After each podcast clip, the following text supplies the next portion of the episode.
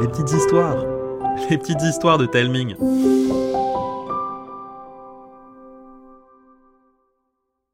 Cette histoire vous est offerte par Epopia, le jeu par courrier dont les enfants sont les héros. On vous en dit plus à la fin de l'épisode. Bonne écoute N'est pas chevalier qui veut. Nao, Myrtille et Barnabé vivaient dans un immeuble pareil à cent mille autres, à une exception près. Ces couloirs étaient parcourus de portes magiques qui s'ouvraient sur d'autres mondes, des mondes qu'ils étaient sur le point de découvrir. Myrtille et Nao entraient dans la boutique de Madame Bilboquet quand ils assistèrent à un spectacle particulier. Barnabé, face à un miroir, était en train de faire des passes d'armes avec un manche à balai.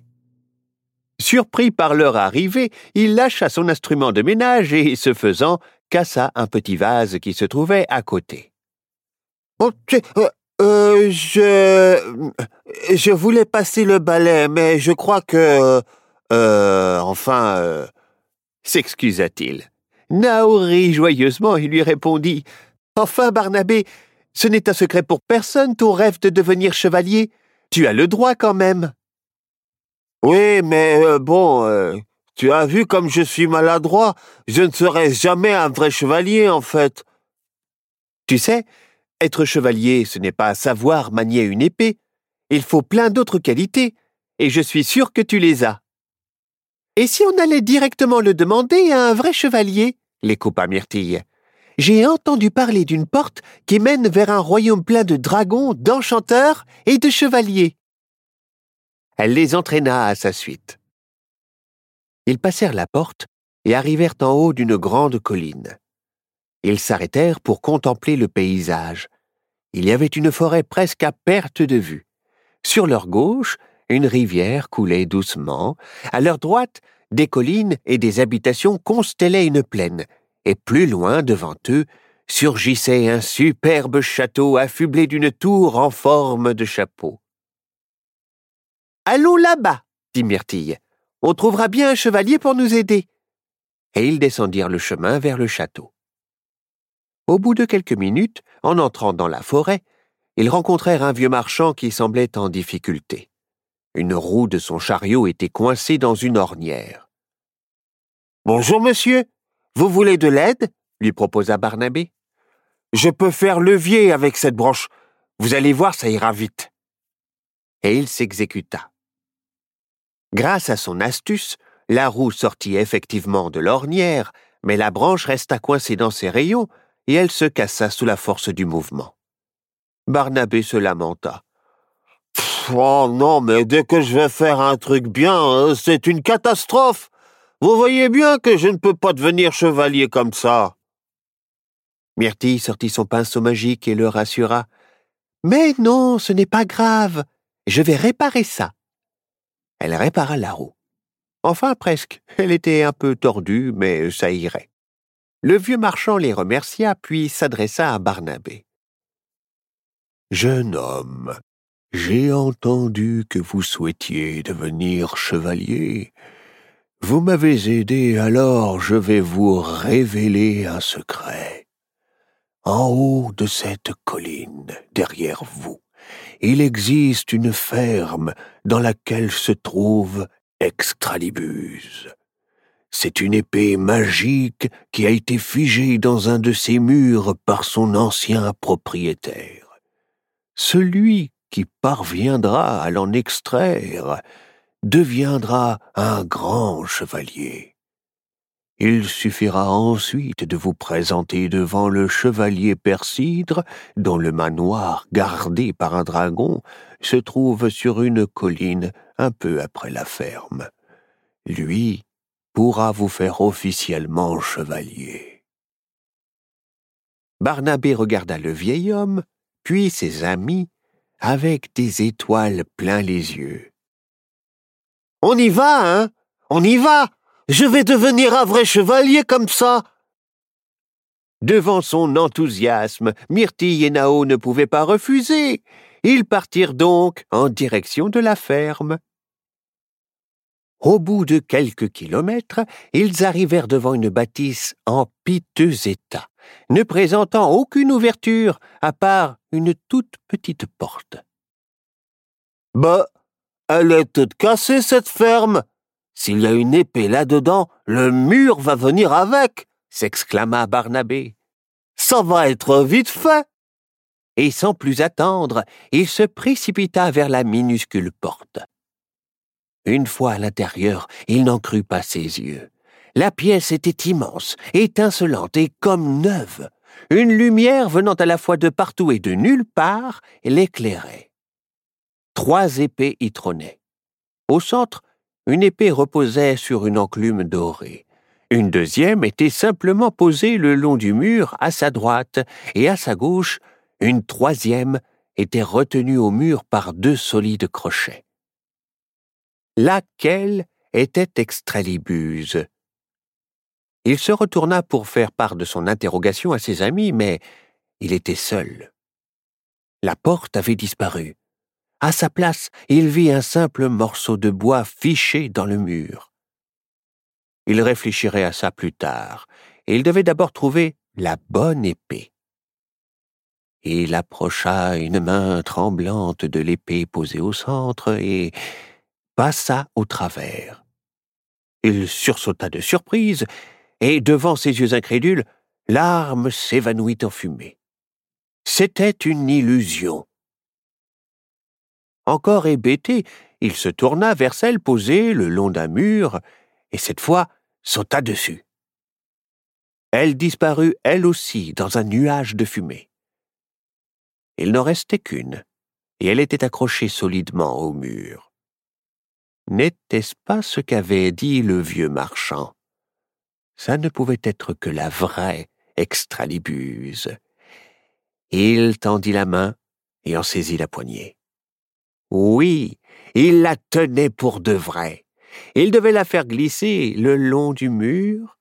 Il tira, tira, tira, et d'un seul coup, l'épée se détacha.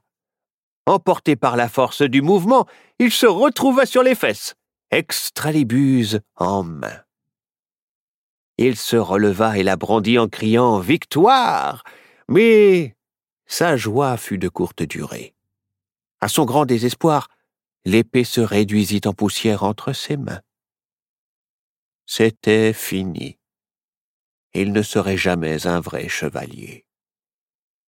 Tout ce qu'il désirait maintenant, c'était sortir d'ici. Il n'y avait plus que ce bout de bois de malheur qui le narguait, planté dans le mur. Dépité, et sans plus y réfléchir, il tira dessus. Le bâton se délogea avec aisance, et la porte se matérialisa devant lui.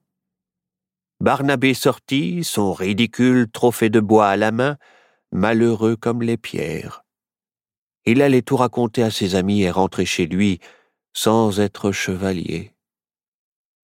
Seulement, seulement ses amis n'étaient plus là. Étaient-ils partis sans lui? Il fit le tour de la cour en les appelant et trouva le pinceau magique de Myrtille au sol. Il y avait un problème. Elle ne l'abandonnerait jamais. Et en regardant de plus près, il y avait clairement des traces de lutte. Sa perlipopette, on avait enlevé ses amis. Tout ça était de sa faute, avec son rêve idiot. Qu'allait-il faire tout seul, avec son morceau de bois? Il en avait les larmes aux yeux. Tu parles d'un chevalier. Il ramassa le pinceau magique, et son regard embué s'arrêta sur un détail. Il s'essuya les yeux et le regarda de plus près. Il y avait des traces de bottes d'adultes qui venaient et partaient de la ferme. Les traces qui repartaient étaient plus profondes, comme si l'adulte était plus lourd dans ce sens. Mais oui, il était plus lourd car il portait ses amis.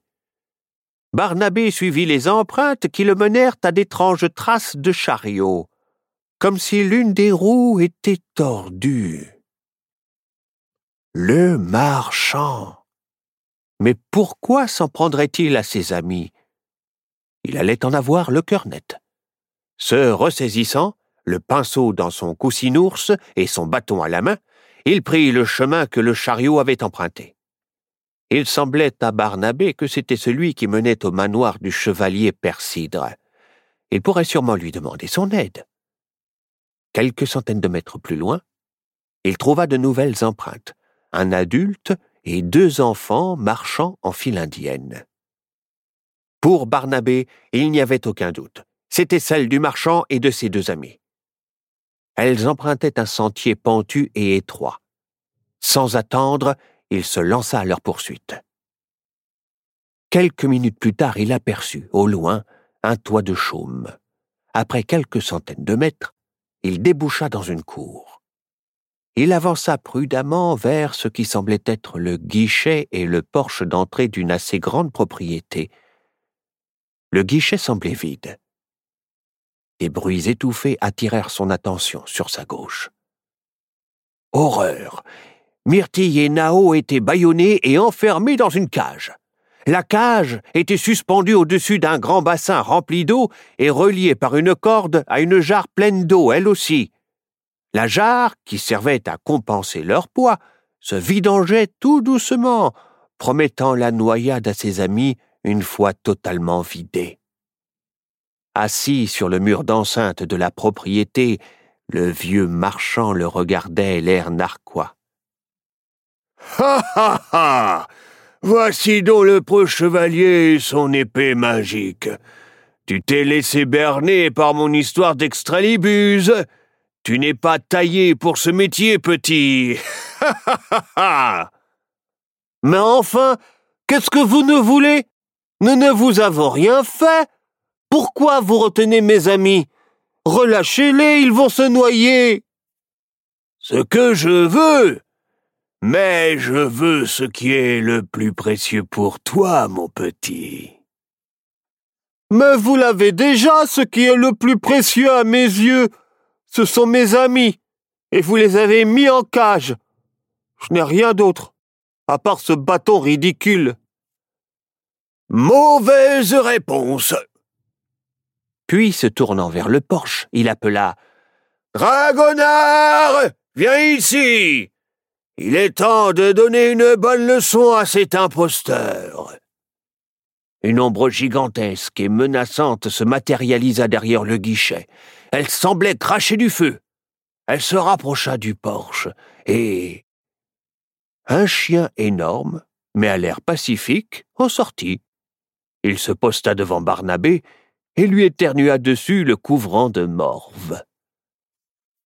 Eh, mais c'est dégueu il est dégueu, pousse-toi, gros dégueu Mais le molosse ne bougea pas et lui lança une nouvelle salve de morve en réponse, sous les rires du vieux marchand. Barnabé agita son bâton pour effrayer le chien qui ne broncha pas, semblant même plutôt amusé qu'effrayé. Et c'est là que Barnabé eut une idée géniale. Il dit à l'animal Tu veux le bâton, dragonard? Allez, va chercher il lança le morceau de bois aussi loin qu'il le put. Le chien se lança à sa recherche. Barnabé en était débarrassé, mais la cage de ses amis continuait de descendre dangereusement. Désespéré, il se tourna vers le marchand et lui dit Écoutez, je ferai tout ce que vous voudrez, mais libérez mes amis. Ne les laissez pas se noyer. Prenez-moi en échange, s'il vous plaît. Au lieu de lui répondre, le marchand descendit de son mur et commença à retirer ses guenilles qui cachaient de superbes habits. Il éclata de rire devant l'air hébété de Barnabé, puis se dirigea vers la cage et libéra Myrtille et Nao en s'excusant avec une courbette. Et devant nos trois amis médusés, il se présenta. Chevalier Persidre, pour vous servir. Face à leur étonnement, il s'expliqua. Jeune homme, je vous dois des excuses pour ma rudesse. Voyez-vous, lorsque j'ai compris que vous vouliez devenir chevalier, j'ai décidé de vous mettre à l'épreuve, et ce que j'ai vu m'a convaincu. Vous êtes taillé pour cela, jeune garçon. Vous avez montré de la bonté avec le vieux marchand, de la volonté pour chercher Extralibuse, de la persévérance pour nous suivre, de la malice pour vaincre Dragonard, et enfin de la bonté d'âme et du courage pour vouloir prendre la place de vos amis. Vraiment, je suis prêt à vous prendre comme apprenti chevalier. Ah, et ne vous inquiétez pas, je n'aurais jamais laissé vos amis se noyer. Barnabé allait lui répondre quand quelqu'un arriva en courant. Chevalier Persidre Chevalier Persidre On vient de nous prévenir. Il y a eu un accident au château. Quelque chose de grave. On parle d'une tentative de vol d'un objet magique. Le chevalier se tourna vers Barnabé et lui dit Je crains de ne pouvoir commencer votre formation maintenant, jeune homme. Dragonard saisit ce moment pour apporter le bâton, couvert de morve. Le chevalier s'en saisit, l'essuya, et le tendit à Barnabé en lui disant Peu de gens ont eu la chance de sortir de la ferme magique avec un objet. Ce bâton représente toutes vos qualités intérieures, votre droit de devenir chevalier. Gardez-le précieusement comme preuve de mon engagement envers vous. Touché par ce geste, Barnabé lui répondit Je vous remercie pour tout, chevalier Persidre. Grâce à vous, j'ai appris ce que c'était que d'être un vrai chevalier, et je sais que j'ai mes chances d'en devenir un maintenant. Je vous souhaite bonne chance, et je vous promets de revenir. Hein, les amis? Ils saluèrent le chevalier et se mirent en route. Arrivé devant la porte magique, Myrtille s'arrêta et dit aux autres Je me demande si c'est grave, cette histoire de vol. Peut-être que nous devrions revenir à de ces jours pour voir ce qu'il se passe. Vous ne croyez pas? Ça vous dirait qu'on vive une aventure tous ensemble? C'est possible avec Epopia? Ouais, même que notre histoire s'appelle Mon incroyable voyage. Elle se déroule en six courriers. Chaque mois, vous recevez un courrier avec le début de notre histoire, accompagné de jeux et d'activités pour la faire progresser. Ensuite, vous devrez répondre par écrit pour nous aider à poursuivre notre aventure. Courrier après courrier, elle évoluera en fonction de vos choix. Pour en savoir plus, rendez-vous sur epopia.com. E P O P I A.com. On espère vivre une chouette aventure avec vous. À très vite. Bisous.